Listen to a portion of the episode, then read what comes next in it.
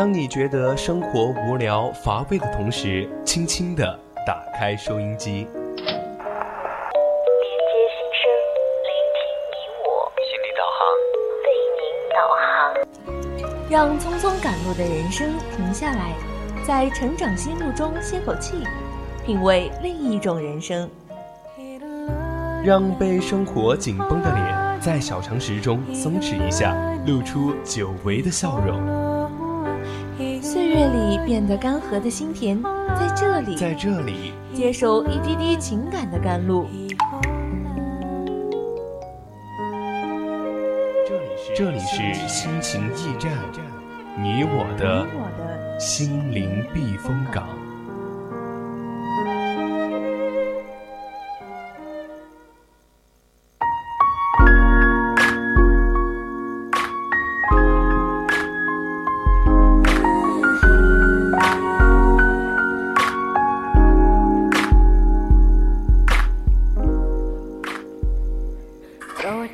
青春调频与您共享，亲爱的听众朋友们，大家晚上好！您现在收听到的是四川宜宾学院校园之声 VOC 广播电台，每周周三的二十一点到二十二点为您送上的节目《心情驿站》，我是蔡坤。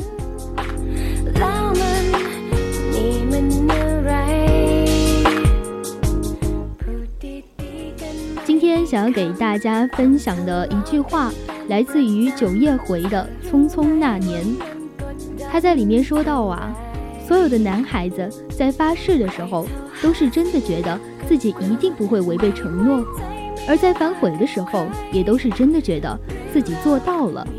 所以说呢，誓言这种东西无法衡量贞洁，也不能判断对错，它只能证明在说出来的那一刻，彼此曾经真诚过。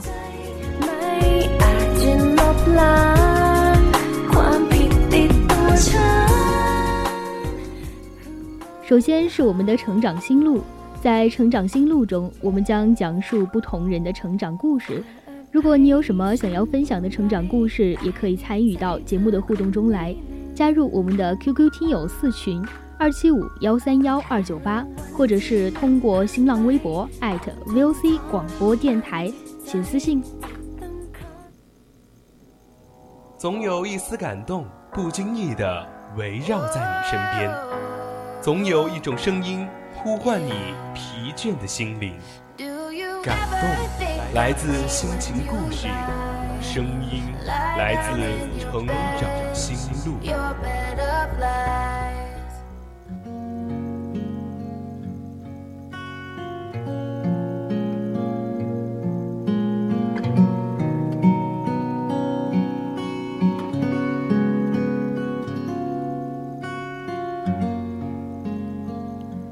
长心路，说出你成长中的故事。欢迎走进今天的成长心路，我是蔡坤。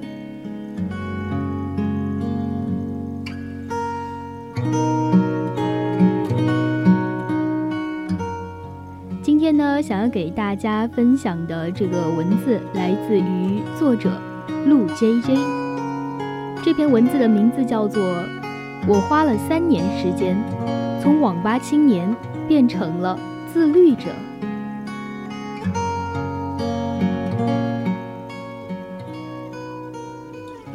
三年前的某个深夜，我窝在东方网点的一个角落，聚精会神的打多塔。这里的通风不好，空气里总是透着一个烟草的焦味。游戏在进行到五十分钟的时候，我方冰方王座倒了，游戏输了。在过去的七个小时内，我连续打了十盘，几乎没有怎么吃东西。楼下大排档的老板又上来吆喝了：炒面、炒米粉、蛋炒饭、盖浇饭。被他这样一说，我就更饿了。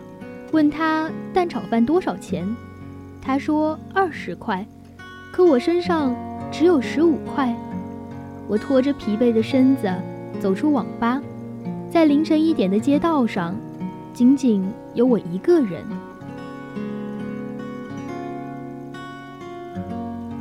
没有车辆，没有行人，我无力的东张西望。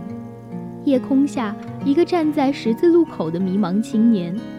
原来混日子就是这样的感觉，原来混日子也是会辛苦的。我不敢想关于自己的任何事，对于未来，没有计划和安排，只能绝望的一头扎进那个看不见尽头的夜里，任凭晚风吹过。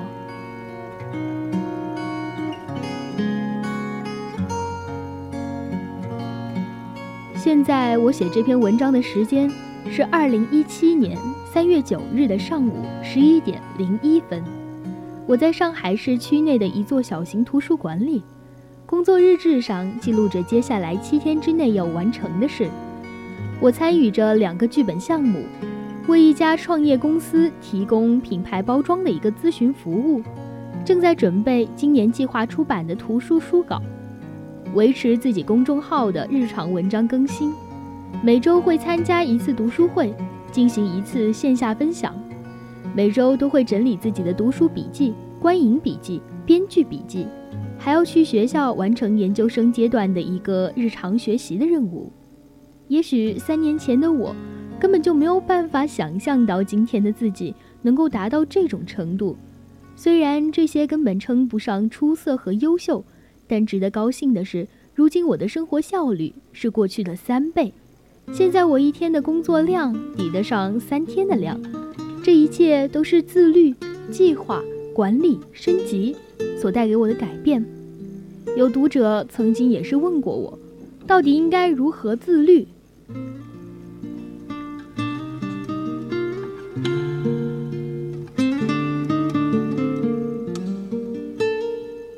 其实，一个人自律化的进程是一个相当漫长的过程，这不是听一场牛人的讲座就能够改变的，也不是看几本时间管理的畅销书就能够改变的，而是需要一点点的颠覆，一点点的打磨。在通往自律的道路上，以下几种思维方式的转变就变得尤为的关键了。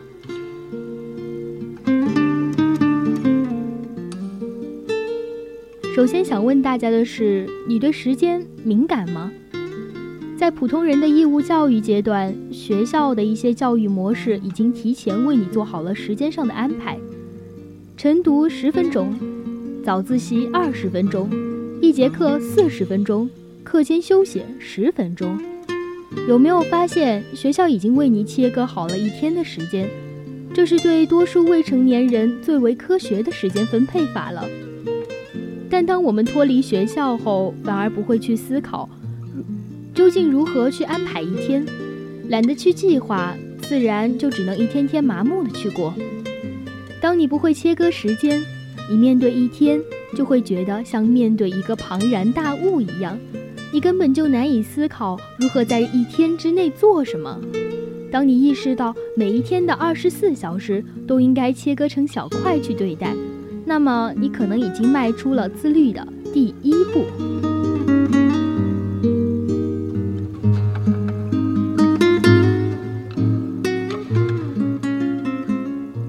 就像一大块牛排放在你面前，你却咽不下去，但用刀叉分割成小块的话，你就会马上行动起来，并且开始有意识的调动自己。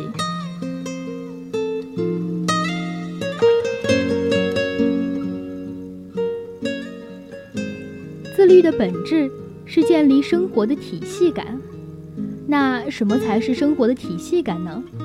通俗的说，就是你每天都知道自己应该做什么，需要怎么做。这并不是一句玩笑话，因为对于大部分不自律的人来说，他们每天都在过一种无意识的生活。而所谓的无意识，就是过完一天算一天，今朝有酒今朝醉。但是，建立生活体系感的人，有着对生活实时掌控的一个安全感；而没有建立的人呢，往往在生活里失控。这种极大的不确定性，造成了他们的不安全感。三年前，我的作息画风大概是这样的：早晨十点起床，早饭、中饭直接就放一起吃了，吃完之后刷刷微博，和朋友聊聊天，群里面冒冒泡。到了下午一点，没事儿干了就刷视频网站。下午三点以后有了困意，干脆就补一觉。醒来之后叫个外卖，六点吃完之后打游戏，打到凌晨三点，睡觉。第二天依旧还是这样。一个残酷的真相是，这一天里我几乎没有做任何的正经事，而过了这一天和不过这一天没有差别，我的生命因此也就浪费了一天。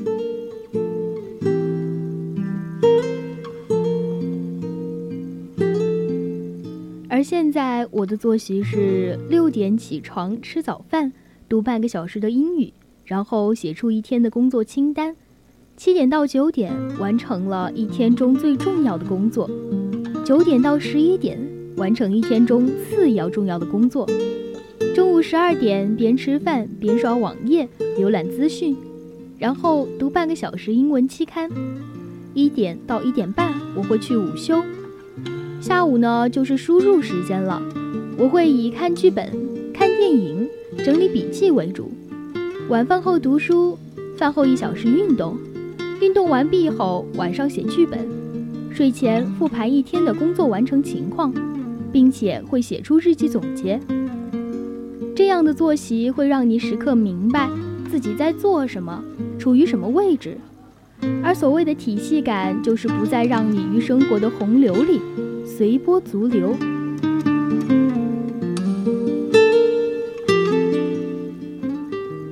有人问我，自律的催化剂是什么？我会告诉你是个人中心制，极度自律的人也是极度自私、近乎冷酷的人。当然，这个自私并非是贬义，而是排除了任何干扰因素，成全自己所做的事。比如，你有一个为期两周的学习计划，中间隔了一个双休日，朋友喊你出去 happy 了，稍微一个不坚定的人可能就跟着走了。疯完一天之后，面对着没有完成的事，心生愧疚，但是却不了了之了。经常闭关学习的人都会有一种这样的感觉：这种特殊时期最怕别人邀约了，朋友请你吧，也还不好意思回绝，最后就只能硬着头皮去。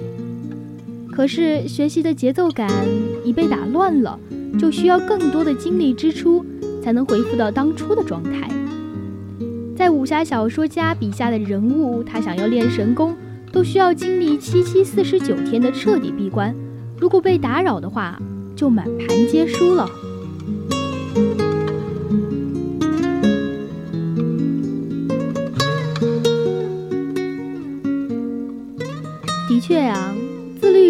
一般都是一批个人主义者，他们会为了效率去最大化，排除外界的一切干扰。而从朋友的角度去看，这批人深居简出，可以说是社交的一个绝缘体吧。好像总要把自己搞得神神秘秘的。但只有自律者自己是清楚的，个人中心制是冷酷的，但足够冷酷才能阻绝一切干扰。这是一个理性而又宝贵的自私。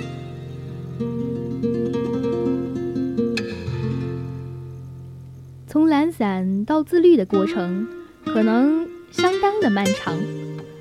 罗马也不是一天建成的，自律也是这样。我的个人经验是，生活的自律需要一点点的去搭建。你不要过度的去参考了别人的生活方案，你需要去摸索一套你自己的。这两年呢，我几乎每过一段时间就会换一套作息方式。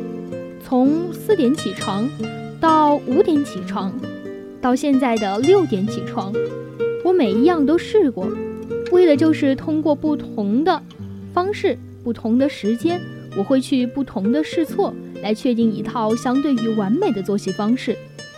光是记录我作息的本子就写满了两个，不满意的时候我就划掉它，重新来规划一下。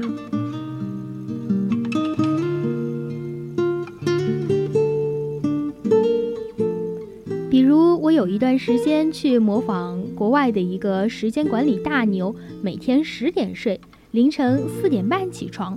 后来发现呀，根本就行不通。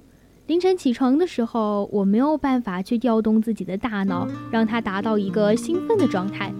但当我调整到每天六点半起床的时候，整个人的感觉都不一样了，精力呢也是尤其的旺盛了。很多人不知道，最好的时间管理方式，就是最适合自己的那种。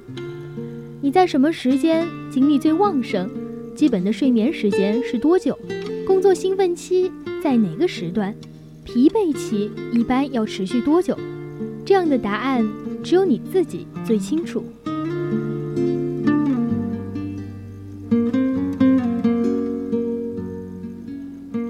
自律的人生确实是很爽的，它可以让你重新认识到自我。我并不是想要针对哪个人，因为几乎所有达到一个高度自律的人都会感受到过去的自己完全就是一个垃圾。脱胎换骨这种词不仅是存在于成语故事的，它每时每刻都在发生。就像三年前，终日混迹在网吧的我。无论如何也不会想到，今天的自己一天能做完这么多事。而且呢，自律还能让你活出三辈子的容量。自律者的人生大多都是紧凑的，生活的容量和密度远远高于那些不自律者。在过去的学生时代，我的寒暑假都在网络游戏和漫画书里度过。我始终在重复一个无聊到爆炸的自己。几十年、十几年，一成不变，都在原地踏步，身处在一个很可怜的，但是很舒适的场所里。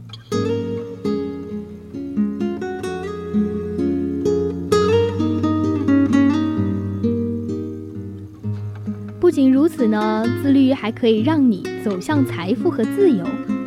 在自律者的眼里，一天的时间总量。会被划分为很多小块，他们会分别在每一小块的时间范围里全力以赴，这也意味着单位时间内的效率将会大幅的提升。这样一来，除了主子工作，我们将有更多的时间用在发展第二职业，或者是用于学习与技能的投资上。过去我可能只能通过在公司坐班获得工钱，但逐渐自律之后。我各方面的能力都有提升了，而财财富的渠道也是趋向增多了。图书出版公司专栏稿费，创业公司的一个咨询费，剧本的一个稿酬，以及我现在的公众号的广告营销。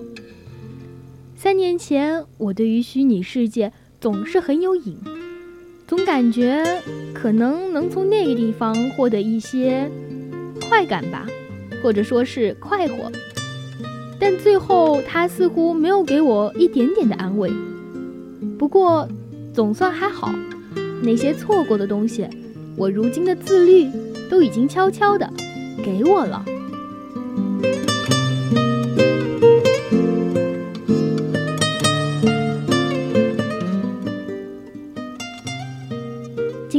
上半段的心情驿站到这里就要结束了。蔡坤就是今天想告诉你们，不管你现在的生活状态是什么样子，只要你慢慢的自律起来，你就真的会成为那个脱胎换骨的，走向财富，走向自由，你会获得一个你心目中的完美的自己。那上半段的节目到这里就要结束了，我们下半段再见吧，我是蔡坤，拜拜。